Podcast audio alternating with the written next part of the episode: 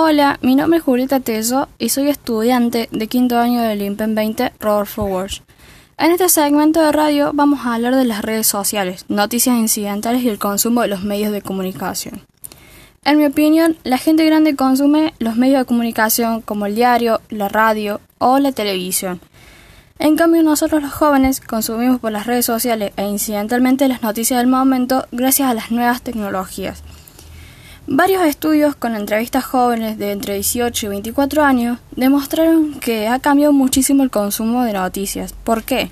Porque consumimos lo que nos llama la atención o lo que nos interesa.